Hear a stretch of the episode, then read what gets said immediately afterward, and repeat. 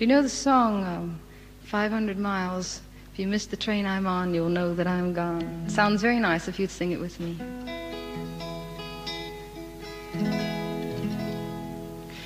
If you miss the train I'm on, you will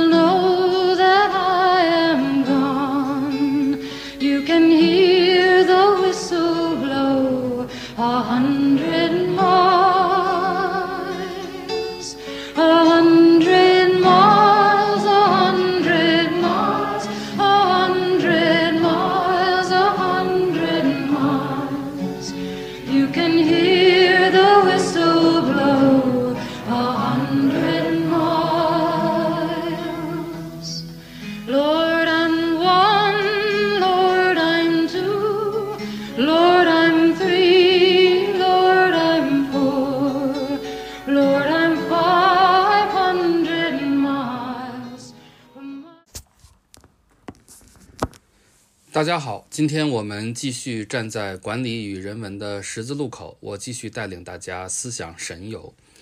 那么这一期内容会和上一期绩效社会的光与影存在关联。我们继续讨论那个被德鲁克称为断层年代的六十年代。我们继续谈论现代管理背后更深层次、更广阔的思想以及文化图景。呃，在上在上一期节目中，我们谈到了韩炳哲的绩效社会是福柯的规训社会的下一个范式，谈到了德鲁克预言了即将到来的知识社会以及新自由主义。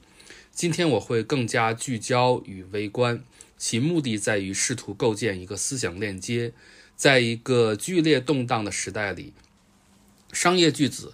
文化先锋和知识分子，他们同时间都做了些什么事，以此呈现一个时代的横截面。我们放眼整个六十年代的十年，都是剧烈动荡的。自一九六一年越南战争爆发，直至动荡演绎到最高潮的一九六八年，在高潮的一九六八年里，有法国的五月学潮，德国的六八运动，苏联坦克开进布拉格。美国黑人运动领袖马丁·路德·金遇刺，墨西哥举办奥运会等等。对于1968年，历史学家有一句话说的特别好，他说：“1968 年是那么独特，在人类历史上绝无仅有，并且不会再有。在那个年代，各个国家和文化独立且互不相同，但在世界各地不约而同地爆发了反叛精神。1968的独特。”独特之处在于，人们反叛所针对的对象多种多样，共同点只剩下叛逆的欲望和方式，对现存秩序的疏离，以及任何形式专制的深恶痛绝。在有共产主义的地方，他们反对共产主义；在有资本主义的地方，他们反对资本主义。反叛者拒斥大多数制度、政治领袖和政治团队，造反的矛头指向了绝大多数机构。政治领导人和政党。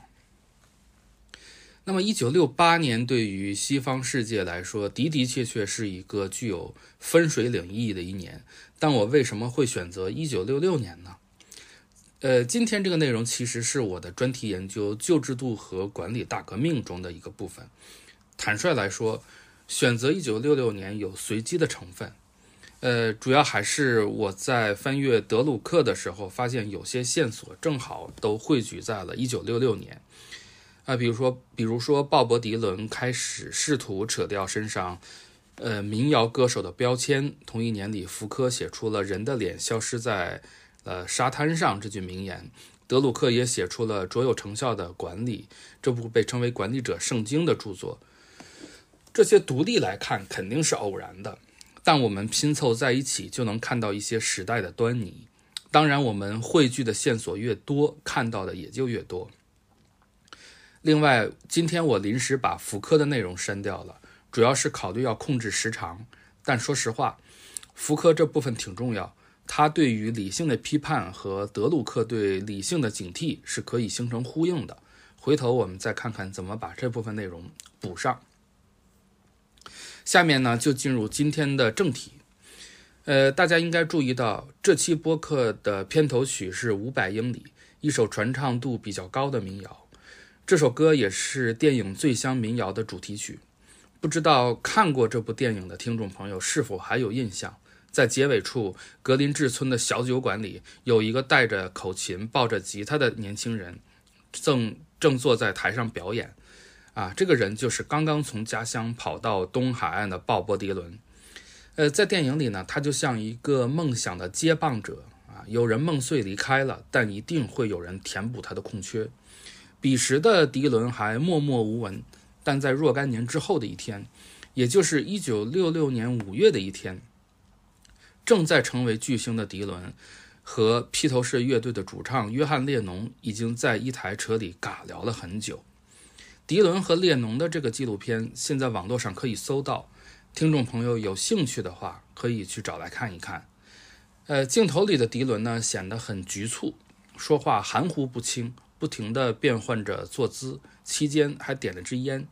列侬倒是还算沉稳，嗯，靠着车门后背。笔挺地坐在那里。列侬后来回忆说：“其实当时两个人都喝多了，嗯，但是他很紧张，因为他认为自己在迪伦的地盘上。彼时呢，鲍勃·迪伦正在英国进行电音巡演，所谓呃呃，就是正开启他所谓的高光时刻，但却全然不知命运对他另有安排。从英国回到美国不久。”一场摩托车的车祸让鲍勃·迪伦终止了巡演，并进行了长久的休息。像滚石一样的迪伦沉寂了，而披头士却开始拥抱商业化，并获得了成功。另一位才华洋溢的音乐诗人科恩也在此期间迅速崛起。倒是迪伦退守的地方伍德斯托克，在1969年名声大噪。一群年轻人把乌托邦精神发挥到了极致，就像当时媒体评价，六十年代意识的转折点啊，年轻的革命者摒弃不属于他们的生活方式，走在他们自己的路上。那么这一代人就是所谓的垮掉的一代，垮掉的一代要让整个一个时代垮掉，但同时他们也指明了新的潮流。一九六六年的迪伦正值人生第一个巅峰，也经历了最大的争议。那就是他在试图扯掉自己身上民权运动爱豆的标签，向更具有探索性和潮流性的摇滚乐转变时，他成了民谣的叛徒。在麦克琼斯的一篇文章中可以看，一可以看到，民谣在六十年代美国的民权运动中发挥了重要作用。民谣向来被视为大众文化的一部分，属于人民音乐，人民的和商业的在当时是对立状态。人民的音乐就不能够从停盘巷生发出来，因为出于牟利目的而做的音乐将无法完成任何形式的反抗斗争。这是呃麦克琼斯说的一句话。那么显然，麦克琼斯说的以牟利为目的的音乐就是电音。电音对于当时的流行音乐不算什么，但是对于我们当代来说，呃。它是占的一个比重非常大，比如说我们看《乐队的夏天》里面就有不少用电音的乐队，但在之初的时候，就是在迪伦那个年代，电音是一种专注于某个阶级的能量。麦克琼斯认为，对大西洋两岸的复兴者而言，电吉他也确凿地象征着商业主义，因此插电的吉他和不插电的吉他就是两种意识形态，一边代表着沾满铜臭的工业。一边代表着纯粹的人为精人文精神。就在迪伦在英伦大放异彩的前一年，他发表了一张无论这是对于他本人还是对于时代来说都具有里程碑意义的专辑，叫《重返六十一号公路》。整张专辑在电音变在电音变奏的辅助下，充满了荒诞的意象和疯狂的表达。这倒是很符合迪伦说的，他自己就是垮掉的一代。除了让他蜚声文坛的像滚石一样之外，还有一首叫做来自呃叫做来自别克六歌呃歌词的内容关是关于一位垃圾场天使。那么在这首歌里，我们看它的歌词，大家可以从网上来看，嗯，里面有工业垃圾场，有蒸汽机，有自动卸货车。呃，所有这些都被赋予了妈妈或者母亲的形象。迪伦放弃了简单直白的反抗，而是开始了嘲讽和戏谑。而通用旗下的这款别克六顺势就成为了一个时代的经典符号。那么，在一九六六年呢，其实美国的民权运动正是如火如荼的时候，迪伦呢就在这个时候迎来了自己的转折点。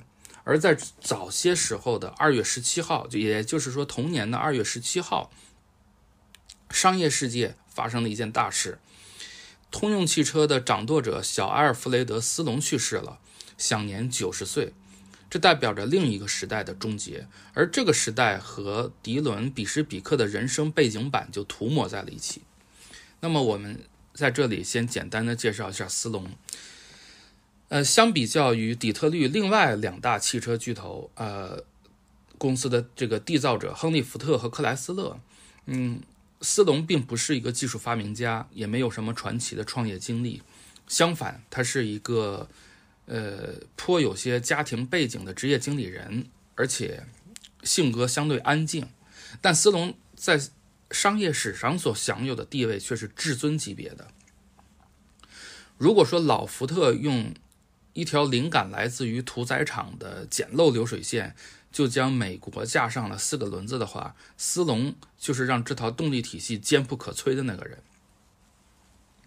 那么斯隆的方法是什么呢？斯隆的方法就是运运用了管理这门手艺。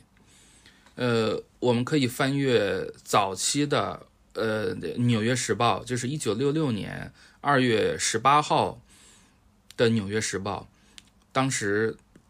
他当时的编辑对斯隆的定义是现时代最为杰出的管理实践者，那么甚至斯隆的老对手小福特也盛赞其为极少数造就汽车历史的人物之一。那么通用汽车从一个效率低下的松散集团变成了后来的高效大公司，这种转变不但逆袭了，呃，凭借 T 型车风光很久的呃福特汽车，更是把美。把美国商业拉入到了一个全新的管理时代，以至于德鲁克认为，通用汽车就是美国大公司的代表。那么，通用汽车的制度决策、它的成功以及它所面对的困境与失败，都与整个美国的工业息息相关。德鲁克在一九四十年代撰写过一本经典之作，叫做《公司的概念》。这本书就是以通用汽车为样本。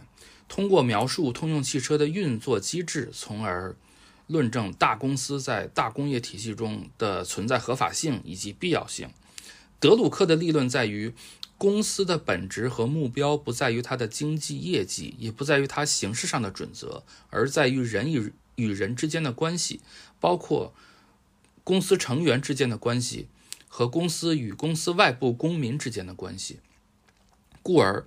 公司呢，它是社会性组织，是一个人本组织，而不是传统经济学，也就是古典经济学所认为那样的是一种生产手段。嗯，公司的概念在根本上，它其实是德鲁克通过通用汽车来完成了自己的一个论证。这个过程当中有一个很有意思的地方，那就是集权的效率更高，还是分权的效率更高？德鲁克的结论是从总体来看。即使集权体制的成本会计体系仅仅依赖于真正的市场，它的效率也不如分权体系，因为后者可以得到成本会计体系和市场的双重调节。呃，斯隆带领着通用汽车走向了辉煌，也是借助着德鲁克和钱和钱德勒，呃，把分权推广到了更广泛的商业世界当中。呃，这样呢，理论和实践两条线索并起，美国商业就进入了一个我刚才说过的叫管理的时代。在《纽约时报》的悼文当中呢，提及了斯隆生前的一次内心之痛，那就是1936年底到1937年初的弗林特工厂大罢工。这座位于密歇根州弗林特市的工厂持续44天进行罢工，要求承认工会的合法性地位。这件事情震惊了全美，最后美国警察不得不动用催泪瓦斯向工人占据的工厂发起了进攻。福特汽车也紧接着遭遇了大罢工事件，这被认为是美国工人阶级向资产阶级发起的挑战。工会逐渐成为了制约底特律三大车商的重要力量。注意，工工会是很重要的，就是我们在零八年之后的时候，我们看到。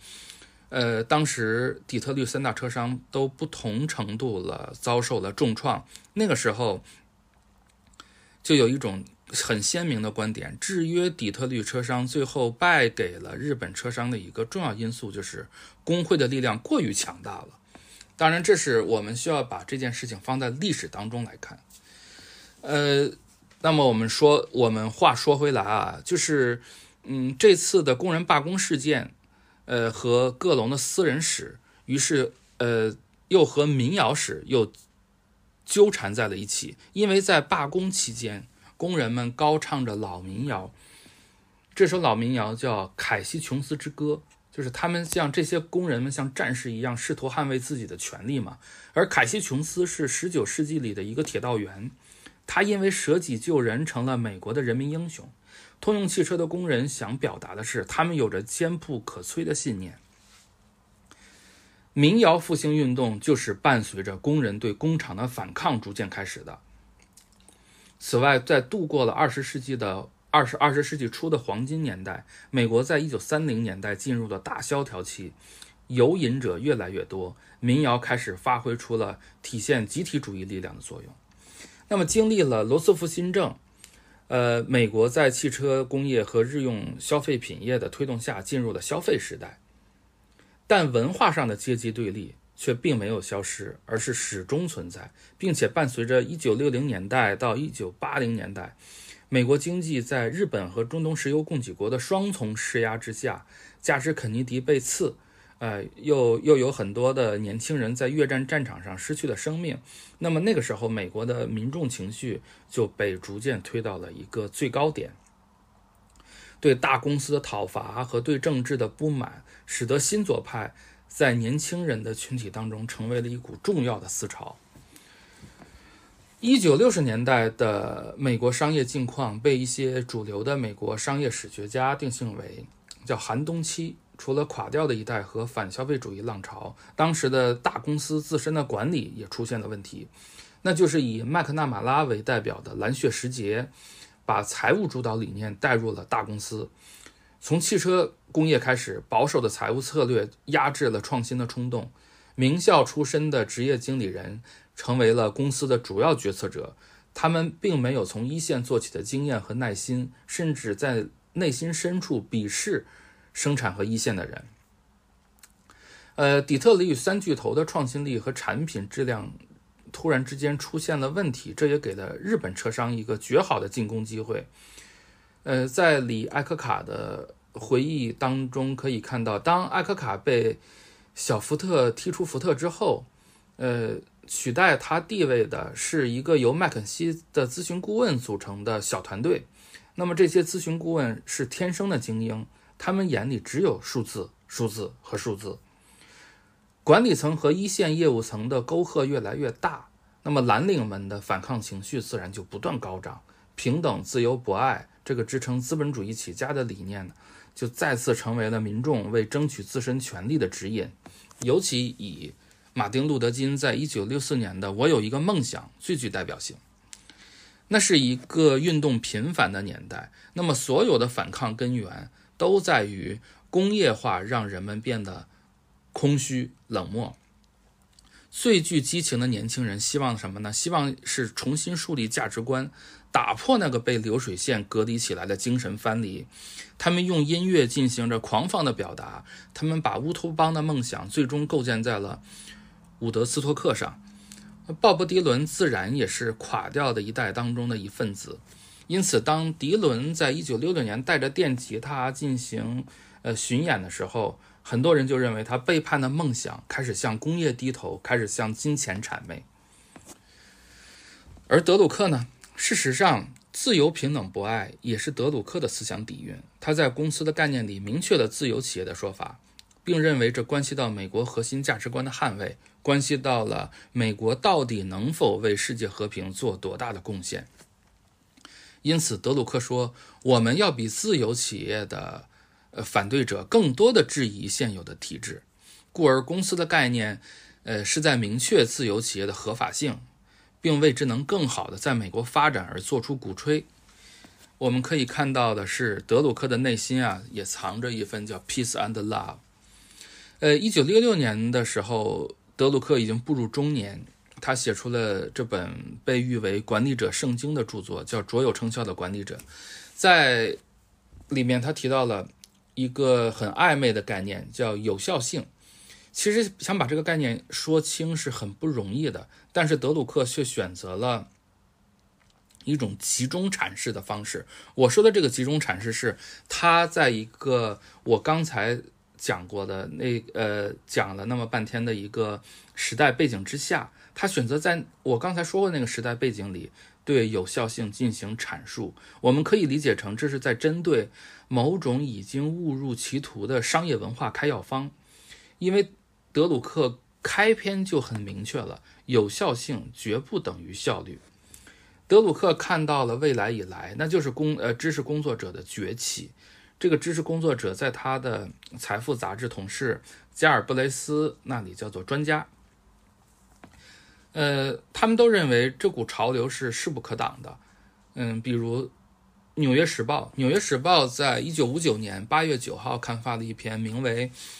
黑人中产阶级崛起的文章里面谈到，受教育的黑人越来越多，他们愿意到北方去，愿意到城市里去，他们愿意像一个真正的美国人一样被平等对待。现实也是如此，美国正在中产阶级的，呃里面，正产美呃黑人正在呃中产阶级，呃里边扮演着很重要的一个角色。德鲁克看到了具有专业素养的人开始大批量进入公司。此前呢，就是这些专业人士都是跑单帮的啊，最多是带一个助手，他们的有效性只对自己起作用。但现在不一样了，一个组织里的知识工作者，如果仅仅是朝九晚五，而不是去思考，虽然他满足了岗位的时间要求，但距离工作的有效性的要求还远远不足。呃，追求效率的人呢，是把事情做对；追求有效性的人呢，是做对的事情。区别就在于你到底是为别人的成果在做事，还是为了自己的成果而做事。德鲁克有一段论述啊，我认为是堪比霍金的鱼缸里的金鱼。他说，管理者受到了组织的局限，他看到的世界是一个被组织加工过和抽象过的世界。当德鲁克说组织只是一个点，没有大小，也没有延伸的时候，其背后的意思是，组织是环境的产物。管理者的有效性之一，就是不要被内部视野所局限。组织的存在只有一个理由，就是服务于环境。因此，当组织的成果一定是在外部产生。往小里说呢？是体现在用户价值和市场份额上，往大里说呢，是体现社会责任和社会创新上。我们可以把这个概念再往前推一步，那就是最小的组织单位，如果是个人的话，那么每一个人应该在他自己身上来设定成果。他人不是地狱啊，而是责任。一个有效的管理者一定是具有这种外部成果观的人，这样就可以解释为什么现在的大公司变革。变革几乎都会采用团队小型化的办法。呃，管理它之所以是管理而不是科学管理，一个区别就在于你面对的是体力劳动者还是知识工作者。管理要想办法解决解放人，让他的工作变得有效。那么，到底什么才是有效呢？我认为一句话就可以概括：做他该做的事，也就是他擅长的事。这个世界上没有真正的通才。即使你是一个像狄德罗一样，或者像德鲁克一样是一个百科全书派的人，那么在一个组织中也无法去僭越某一门类中有特种知识的人。也就是说，知识会为我们每一个人找到各自的岗位。放在那个特特殊的时代背景下。呃，德鲁克提出卓有成效的管理者，其实是有意打破日益流水线化的大公司价值观，进而建立一套人本主义思想体系。当时的美国社会里，个体和系统之间的对立是达到了一个高潮。那么，年轻人，呃，用伍德斯托克来构建自己的乌托邦，我认为德鲁克则是要用管理来构建一个更具善意的新世界。但是。大家一定要注意，但是它失败了，因为大工业时代缔造的组织理念，不可被任何人摧毁，而卓有成效的管理者一书更像是 CEO 们在荒腔走板之后寻求心灵净化的工具书。我不知道这句话大家理是是否很认同啊？就是说，我的意思说，德鲁克他在书里想表达的东西和事后人们利用这本书所做的事情，或者说通过这本书所看到的东西，和德鲁和德鲁克想表达的是不一样的。那么，德鲁克对康德的崇拜其实是很直接的。嗯，他直接就称康德为现代最伟大的思想家。德鲁克在预言苏联解体和信息技术正在带来一场全新组织变革的时候，试图在用自己的渺小来衬托康德的伟岸。德鲁克其实我认为这是在过于谦虚了嘛，因为我们在论述管理的时候是无法绕过这位巨人的。如果说康德是哲学界的哥白尼的话，那么德鲁克就是。管理界的康德，嗯，康德呢，并非德鲁克的情怀，而是时代的造就，同时也是限制。我为什么这么说？嗯，如果说鲍勃迪伦始终是背着民谣的标签，如果他没有向工业主义转向，那么他就一定可以做他自己吗？现在我们知道的鲍勃迪伦还。是那个唱民谣的鲍勃迪伦吗？不是，我们知道的鲍勃迪伦并不是那个呃，在格林治村小酒馆里的鲍勃迪伦。迪伦成功了，但德鲁克意欲为工业世界传递的人本主义理念成功了吗？在福柯的那个制造了人之死的现代知识型中，德鲁克试图找到理性和非理性的中间道路的思维模式会取得成功吗？这是一连串的疑问，我觉得听众朋友也可以自己去思考。呃，人本主义在一九六零年代达到了一个巅峰，尤其是以马斯洛为代为代表的心理学人本主义为代表，呃，为最盛。人本主义是以人人本主义啊，不是人文主义。人本主义是一个较为宽泛的哲学理念。强调的依然是康德、笛卡尔以来的主体意识，强调人的责任、克服困难、当下性以及自我成长。德鲁克显显然是受到了人本主义的影响，人本主义的四个强调也成为了他构建呃卓越管理者的主要脉络。和尼采一样，呃，德鲁克看到了基督教信仰和柏拉图主义的崩溃。呃，欧洲文化内部也产生了巨大的价值真空。为了解决危机呢，尼采提出了超人哲学，一种放弃仰望星空、重回大地的全新价值立法者。呃，尼采用超人摧毁了所有的形而上学的虚伪，力图用一个不断进化、不断超越自我的理念，把人类引导出理性主义的迷宫。而超人他不是人。人仅仅是介于猿猴和超人之间的一个物种。呃，奉尼采为精神导师的福柯就认为，上帝死了之后，人并没有占据上帝的位置。那么人呢？人去哪儿了呢？福柯的答案是：人正在死去。那么福柯所处的二十世纪中期，呃，正是人类社会开启了从工业时代向信息时代过渡的帷幕，也就是断层的年代。在文化上，战后和战前出现了巨大撕裂。在一九六零年代，欧美出现了强烈的以年轻人为主的文化激荡，他们用非理性的、随意的、完全自我的、离经叛道的方式对抗着工业体制产生出来的一切事物，从艺术到政治，再到反抗大公司。他们拒绝承认本质，拒绝被塑造，所有这些都在昭示着福柯说的人之死。那一九六六年还有一件绝对值得关注的大事发生在思想界，那就是十月二十一号在美国霍普金斯大学召开主题为“批判语言与人文学”的国际研讨会。时年三十六岁的德里达在会上做的题为“人文科学中的结构、符号与游戏”的发言，出乎所有人意料。这位阿尔及利亚青年发起了对统治西方哲学界已久的罗格斯中心主义的猛烈攻击。那么代表后现代思潮的解构主义得以亮相登场。解构什么是解构呢？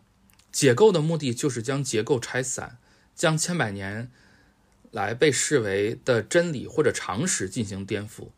解构主义要打破本质和现象的二元对对立，并认为本质是流动的、是变化的且可被质疑的。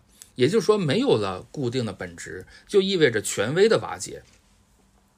比如，我们通过物体结构认知的桌子，就一定是桌子吗？有些男人性特征的人，就一定是男人吗？那个坐在 CEO 座位上的人，就一定是企业里最有权势的人吗？如此便打破了具有等级的二元对立，比如男性优于女性，上帝优于人性，精神强于物质等等被社会构建出来的等级理念。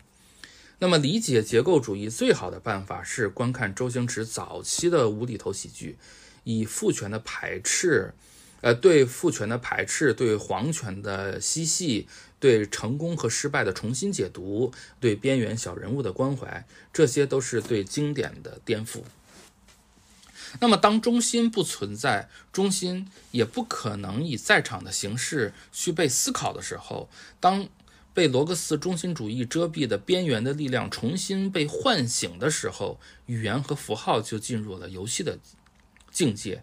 差异化取代了整体化，也正如王菲在一首歌中唱到的：“没有什么会永垂不朽。”那么，从上帝已死，人之死到罗格斯之死，后现代主义消解掉了形而上学的威严，世间万物都是渺小、独立且自由的。后现代主义哲学以差异性来对抗总体，以小叙事对抗大叙事，以偶然对抗规律。以欲望对抗灵魂，而这一切在信息社会中都得到了千万次的印证，尤其是在互联网出现之后。呃，思想界的激进走势是否影响到了德鲁克，咱们不得而知啊。但我们纵观他的思想管理思想体系的搭建过程，也能清晰地看到一条线索，那就是从最初的人本主义构想，慢慢转变到了带有些许结构主义色彩。一九四零年代，德鲁克出版公司的概念，对吧？他讴歌了通用汽车的大公司模式，并认为这种相对前沿的公司形式是对大工业时代最好的回应。尽管他始终在强调分权的重要性，但不可否认的是，分权不过是一种技术手段，一种官僚组织内部的自我协调。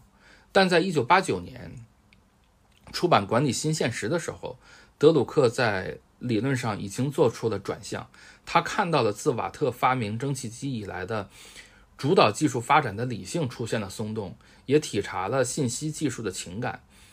从理性到情感的转变，起到媒介作用的是知识。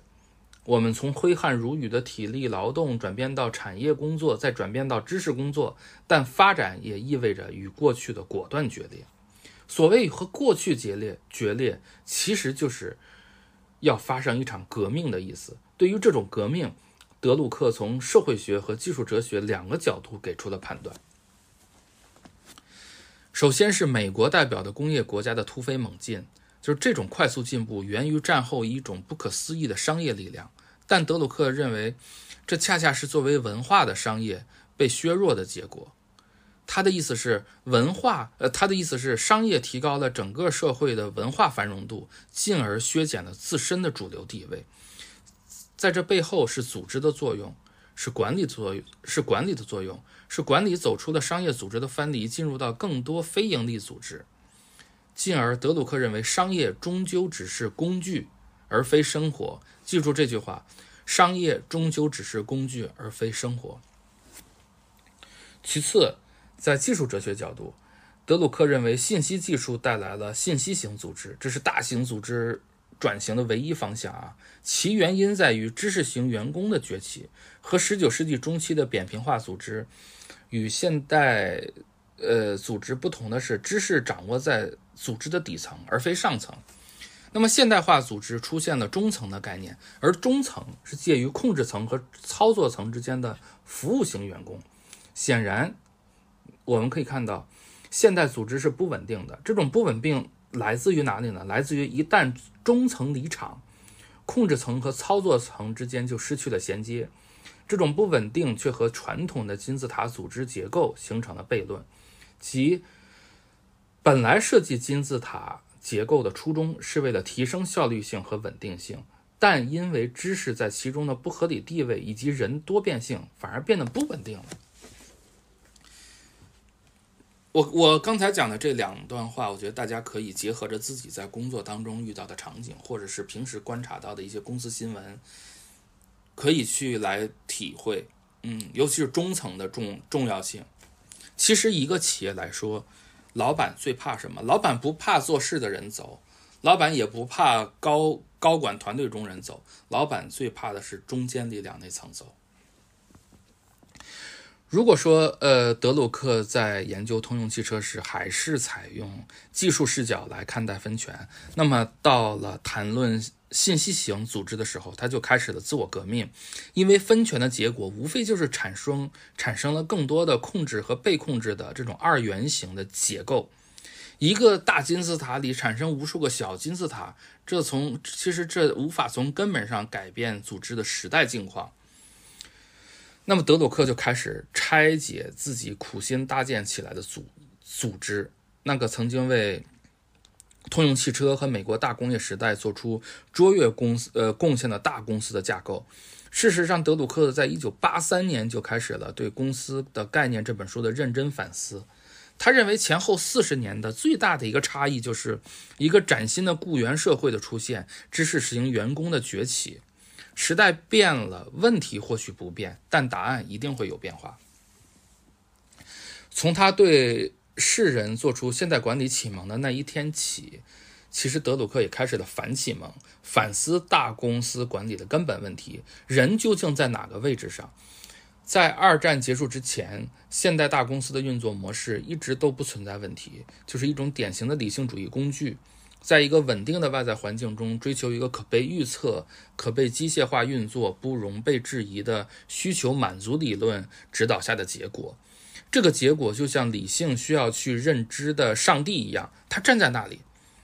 于是，组织就必须像一台呃开动马达的机器一样，不断去沿着表征时间的这种线性方向去努力去靠近。在这个过程当中，我们始终没有看到人。这就好像。呃，古典经济学也好，还是新古典经济学也好，其实都没有人。经济学的问题也是这样，因为管理学是来源于经济学，经济学的问题一直都是没有人。所以说，呃，才会有，呃，当，呃，所以，所以说，当我们谈论企业家精神的时候，当我们现在谈论企业家精神的时候，我们很多的时候是有一种希望在里面，就是我们希望谈及人的作用，人的影响力。那么，对于企业家精神，我可能会在后面单独来做一期，它的理论的缘起，它的脉络到底是怎样的。那么，说回到德德呃德鲁克，德鲁克其实就是一脚踩在了旧时代。也就是现代工业社会，它发扬了组呃，它发扬了组织这个概念，辅之与通用汽车的大公司范式，这个牢笼算是彻底造好了。我们甚至可以说，呃，自从马克思韦伯为官僚制提供了法理之后，德鲁克进一步将其形象化，说看呀，这就是组织，它天然就带带有官僚制的基因，它是伟大的工业社会的产物，是美国自由社会的象征。呃，后现代管理开宗立派的人是汤姆·彼得斯。汤姆·彼得斯也是管理史上，是甚至是商业史上很重要的一个人物啊。我我将其归结为后现代管理派。那么后现代管理的开宗立派之人汤姆·彼得斯曾经在书中就驳斥过德鲁克，他说：“组织就是组织，你将永远无法越轨。”那么，呃，德鲁克。在搭建出组织的概念之后呢，他也同时的是，他也在组织的概念里面，在概念内部进行了一个翻涌。这体现在他和人本管和人本管理之父，呃，亚伯拉罕马斯洛的论战当中。德鲁克在《卓有成效的管理者》一书中明确了，管理的任务就是用人所长，这是一个很有意思的结论，因为其背后是。关于人性和环境的假设，也就是人性会受到环境的制约。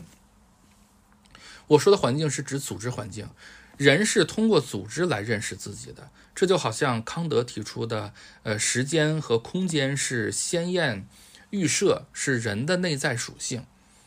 那么德鲁克眼里的组织就是时空的具体形式。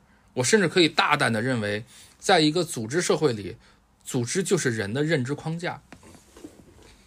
那么这和德鲁克的老伙伴马斯洛的观点完全相反。马斯洛因为需求层次理论而被世人铭记，但也正是这个需求层次理论让德鲁克很反感。但首先开火的却是马斯洛。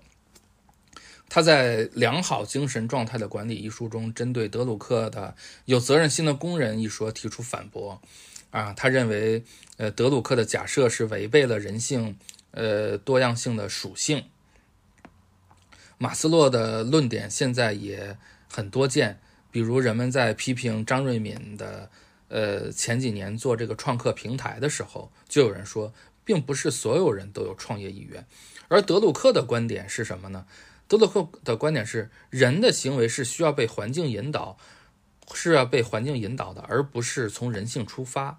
如此，我们再看德鲁克，呃的管理就是用人所长这个观点，那么就可以看到，管理其实是要用来激发人的行为。同样，德鲁克也反对麦克格雷的 X 理论和 Y 理论。至此呢，德鲁克和呃马斯洛的人本主义管理学就显得不那么契合了。德鲁克倡导人性存在于效率之中，管理者对结果负责，就是对呃员工的人性负责。在这个时候，德鲁克显示了他存在主义主义的一面。当然，他也是整个呃社会。呃，社会学界最早使用后现代一词的人，人是一种被塑造出来的产物。那么对应到组织中，人是被组织塑造出来的，且不具有所谓的本质意义。那么需要提及的是，德鲁克的人性效率论是其管理思想的重心。延续的这一理念呢，是中国的企业家张瑞敏。张瑞敏把康德的人事目的作为海尔的文化提出，再结合人单合一的管理变革，可以看出其对德鲁克有比较深刻的理理理解吧。呃，德鲁克打破了柏拉图以来的二元世界理念，就是洞穴外的世界不应呃洞穴内外的世界。不应彼此分开，而是融合在一起。那么一切都是相对的、可变化的。同时呢，他通过对马斯洛需求层次的反驳，打破了基督教中终极实在论。这一点是很多人忽略的，那就是需求层次依然是一个金字塔形形状。所谓顶端的自我实现，更像是一个上帝，等着人们去努力接近。有意思的是什么呢？马斯洛是马丁路德宗。大家都知道，就是，呃，基督教它会分各种宗嘛。那么，德鲁克他们家信的是马丁路德宗，他的那句著名的“每个人都是自己的 CEO”，其实是来自于马丁路德的，呃，一句话叫“每个人都做自己的牧师”。而德鲁克呢，更像是一个唯物的存在主义者，因为德鲁克，德鲁克在。在那个旁观者里，我记得有写过，他说他们家虽然都是信教，但是他本人对宗教并不是很热情。德鲁克写作公司的概念的1940年代，正是存在主义高涨的时代。那么“存在先于本质”这句话几乎就横扫一切。直到1960年代，呃，福柯的词语物以及德里达的解构主义的横空出世，存在主义才算冷静下来。它更像是一个历史过渡。也是在这个区间，德鲁克从大公司转向了关注经理人群体的具体状况，从宏观转向了中观。那么，敬仰康德的德鲁克把人事目的推到了管理中去，却没有完全跳出那个称为组织的语言体系。虽然德鲁克希望用有效性来取代效率，但在企业实践中，效率具有天然的修辞优势，它可以直接和行动的结果相关联，可被直接量化。效率一词呢，是大工业时代。呃，映射到组织上的一个隐喻，就好像福柯将管理比作呃边沁设计的全景监狱，呃，监控者在顶端就可以对所有的犯人一目了然，而犯人之间无法看到彼此。全景监狱的设计是为了解决效率问题。对于研究政治学出身的德鲁克而言，组织更像是政治技术。呃，他的任务是构建人、塑造人。那么，效率等于组织，组织等于官僚制，这就是现代管理留给我们的一个至尊的隐喻。这个隐喻至今无法被打破。但在德福柯和德利达们看来，这一切都需要被质疑，需要被批判。我们需要的不是组织的政治技术，而是去组织化的自我技术。如何在官僚制之中保留一点点人性？这是马斯克、韦伯的终极质问。嗯，而恰恰又是官僚制，而而而他恰恰又是官僚制的法理奠定者。其实这就是一个历历史很有意思的地地方，就是。奠定了官僚制法理呃法理地位的这个人，最后，呃，终其一生的研究之后，他却提出来如何在管理之中，如何在官僚之中保留一点点点人性嘛？就是研究历史，你就可以看到这种悖论。我们通常说官僚，其实含义有很多种，它既可以是一种组织方式，也可以是一种技术手段，也可以是组织习气，甚至可以是个人的德呃德性。比如说，我们经常说的就是说，你这个人太官僚了，对吧？它其实就是指个人。我们可以简单将其外在形式呢理解成是一种金字塔结构，就是官僚制的外在结它呃它的结构，我们可以简单的理解成是一个金字塔。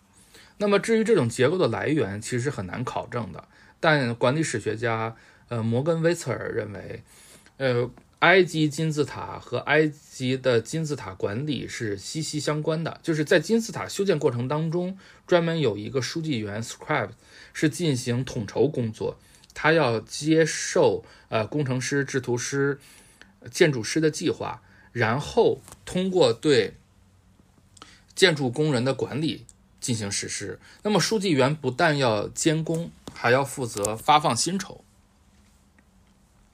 埃及金字塔建造，呃，就是建造的管理体系来源于埃及法老的管理体系，也是一种典型的金字塔结构。那么法老就是集军政教于一身，相当于董事会主席下设 CEO，呃，负责解释，呃，那个决策执行。那么 CEO 下面再按照职能地域来进行怎么怎么划分嘛？那么这套管理体系。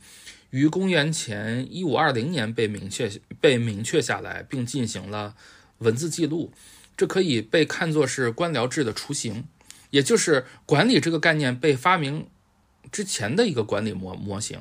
那么对于中国人来说，管呃官僚制的思想则是来自于公元前二百二十一年秦始皇统一中国啊，他借鉴了韩韩非子的法家思想背后的法治和等和等级制，开启了郡县制。啊，其实郡县制会更早一些啊，并不是说呃秦始皇统一中国才才做的。那么在马克思韦伯用官僚制为资本主义做脚注之前呢，我们讨论官僚制时常常带着一种贬讽的语气，尤其是涉及到官僚制内部产生的官僚主义的时候，比如呃法国政治家阿兰佩雷菲特就义愤填膺的把官僚主义的弊害等同于法西斯病。他将官僚主义作为一种文化现象加以研究，从宗教改革的内在张力，以及法国重商主义之父科尔波特一举奠定的国家官僚体系，再到戴高乐时代的法国对于国家主义的推崇，他坚定地认为，官僚主义文化是导致资本主义世界出现了快慢两个车道的重要因素。那么，作为政治技术的官僚制覆盖了覆盖了工商业组织，也就是当我们在思考公司的组织结构时，是因为公司组织是政治组织的映射，而这背后是理性主义中宗教文化和时间观念的体现。那这一点我们会在后面来讲。一九三零年代的时候，通用汽车的副总裁詹姆斯·穆尼就指出嘛，现代工商组织的来源是修道会和军队。那么，在组织的历史上发展变化最大的时期就是中世纪，修道会中出现了官僚组织和家庭模式融合的混合型组织及本笃会。呃，基督教最初是平民宗教，长久以来是拒绝组织结构和权威的，但最终还是要有辖区和主教。随着君士坦丁先宣布，呃，基督教合法化并成为罗马帝国的国教之后，主教就获得了大量的土地和资产捐赠。用威瑟尔的话来说，不管基督教愿意也罢，不愿意也罢，就自然而然地参与到了工商管理中来。那么，本笃会制定了严格的纪律和等级来约束修士的行为，同时，修道院的院长和司库负责决策，修士们，呃，担负着管理工作。修士会，修士会一旦无法自给自足或者出现背上债务的时候，修士会就会被要求关闭。那么，到了公元十一世纪，西多会在法国东部出现，这是一种多中心化的。呃，修道院模式，一个创立者会所衍生出了女儿会所，女儿会所再衍生出了呃创立者会所，如此反复循环，这样呢，西多会就占据了大片的土地和财富，这也被认为是中世纪最大最成功的公司形式。西多会的组织形式影响深远，不但对当时的宫廷，甚至到现在我们谈论去中心化组织的时候，依然有一千多年前的痕迹。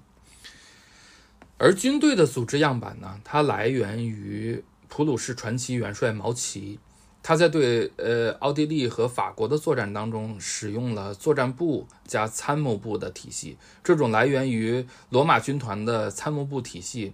率先将效率作为的优先原则，进而被研究工程的工程师带到了美国。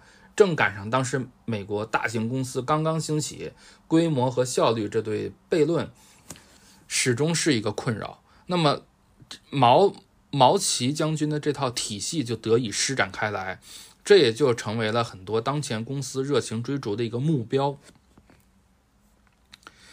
呃。本独会和军队都是带有明显金字塔组织呃特征的这种组织，虽然不能完全符合韦伯的这个官僚制，但是组织结构早已定型。韦伯要做的其实就是重新为这种组织形态寻找合法性。毕竟在呃工业革命以后，以宗教信仰为追求目标和以对个人和家庭的忠诚为纽带的这种权威类型，在整个资本主义经济体系中都出现了示威的这种态势，而官僚制或者说是层级制就成为了就成为了韦伯说的法理性权威。拥有这种权威的人，在行使权威时不受个人准则影响，且是建立在一种目的理性之上的等级制度。下级对上级服从，不是因为依附关系，而是接受了这个组织内的权威准则。层级是约束权威的工具，那么个人就被抽象成了某种层级内的职责范围。比如一张，比如说一呃一张办公桌，既是组织的资产，也是职位的象征，对吧？那么到底比比如说普通员工的桌子，他的椅子和领导的桌子和椅子，那么又和领导的领导的桌子和椅子。他们所象征的地位是完全不同的。那上面坐的是张三还是李四？呃，对于张三和李四都不重要，就是说你是谁并不重要，重要的是这张桌子和这个椅子所被赋予的意义。那么法理型权威，也就是官僚制追求的一另一种目的理性嘛，也就是宗教改革之后的这种严于律己、追求财富创造的清教徒精神。当然，这并非全部。事实上，整个大工业时代中，技术发展的本身就对规模和效率提出了更高的要求。安东尼·吉登斯就认为，当一个组织的规模大到前所未有的时候，官僚制是解是解决规模和效率悖论的最好形式。但还有更深刻的原因：建立在牛顿世界观之上的现代工业体系本身就是一个精密运转的高效机器，一切都可以被精准预测。因此，吉登斯说，可预测性因素使，呃，官僚行政体制与先前的类型大相径庭。确实，这是唯一能够完成现代资本主义所需大量协调工作的组织形式。那么至此呢，我们可以总结官僚制的三大优势：满足公司日益庞大的规模，提升组织效率，呃，精准追求既定的战略结果。这些其实就是理性主义的精华要义。这也是呃科学管理在二十世纪初迅速兴起的主要原因。那么，当官僚制和科学管理进行结合的时候，就好像两位呃相逢恨晚的老友，呃朋朋友。科学管理的基础是测量和控制，而这一切恰恰又是官僚制的所爱，当然就成为了其最呃，当然这也成为了其最被人诟病的一点。呃，事实上，从官僚制和科学管理结合到一起的那一天起。从管理思想界到实业界，几乎所有的管理理念创新和实践创新，都是在和这种商业利维坦叫板。管理呃哲学怪咖呃托马斯霍布斯，呃为了把人们呃从他想象出来的这种自然状态中解脱出来，就越越借用了一个叫做利维坦的这种海上巨怪。很多人都清晰地记得这个巨怪的形象，由无数个小人儿从呃从下至上组成了一个君王。那么在自然状态中，人对人就是狼。为了安全，人跟人之间就签订了契约，把自己的权利交给君主。利维坦的出现，呃，不是为了弘扬人类的美德，而是为了实现自己最低级的生命愿望。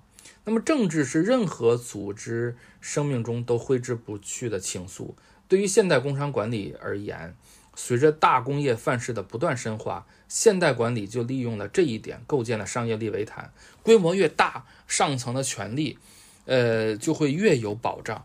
这既是问题，也是一个既定的现实。那么，就像莫伊塞斯·纳伊姆所言，呃，所有权力行为。呃，行所呃，所有权力行为体都要面对一个现实问题，那就是如何通过组织最大限度的获得和保持权利。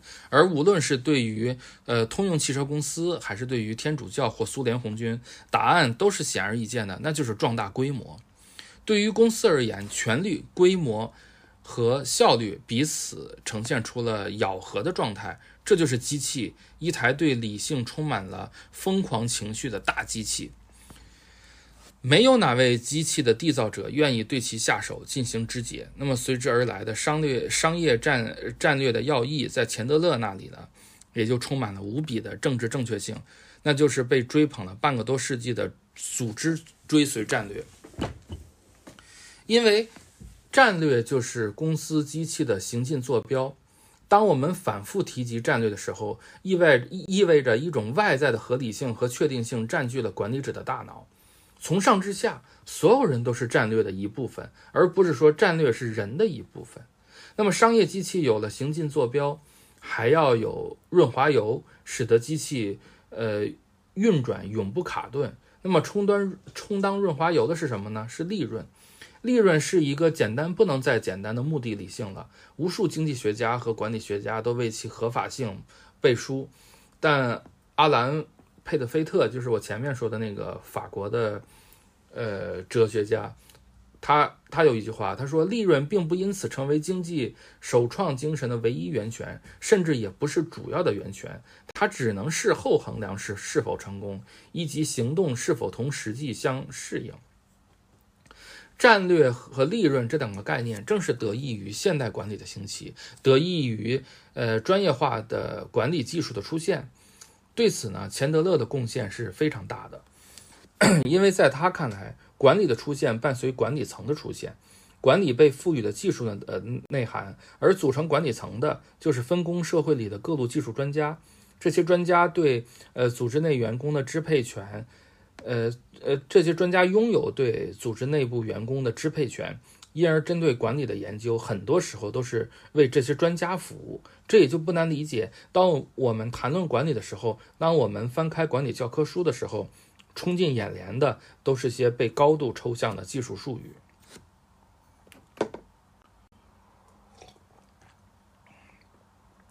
那么，德鲁克斗争过，而且始终就在斗争。他提倡知识工作者就是在求得官僚制内部的自我革命。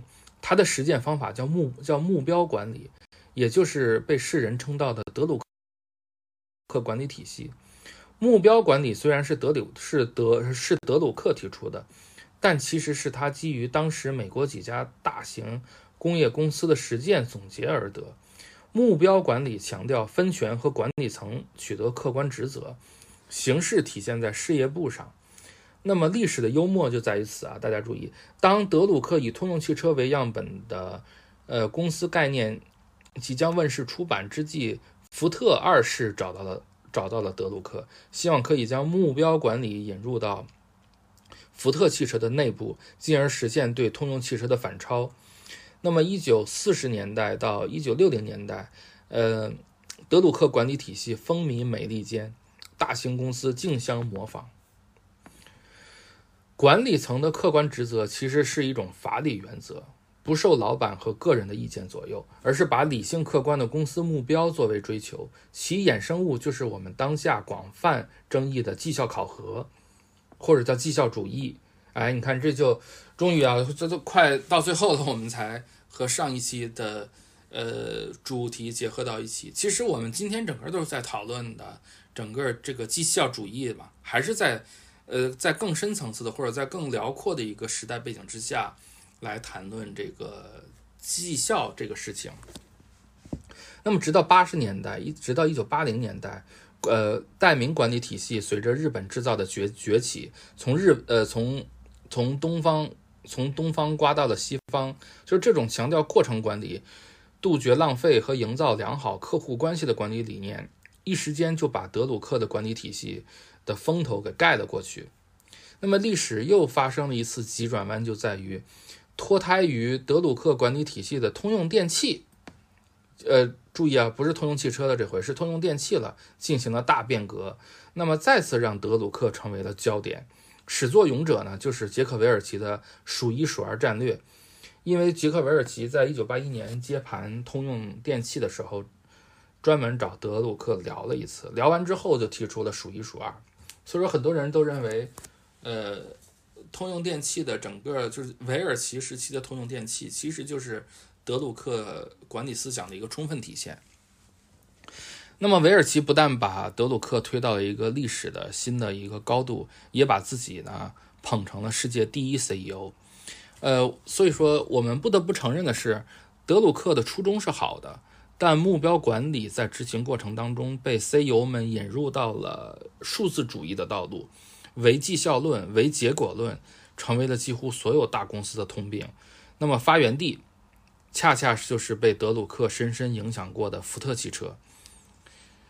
呃，我们在这一期提到的公司很多啊，大家可能会有一点点绕，嗯，就是当我们在目睹了两千零八年金融危机的时候，当我们在批判那些呃财务造假的美国大公司的时候，呃扼腕叹息管理正在崩塌的时候，事实上我们几乎是没有人愿意站出来，或者说没有人有勇气站出来，把矛头指向历史深处，也就是指向。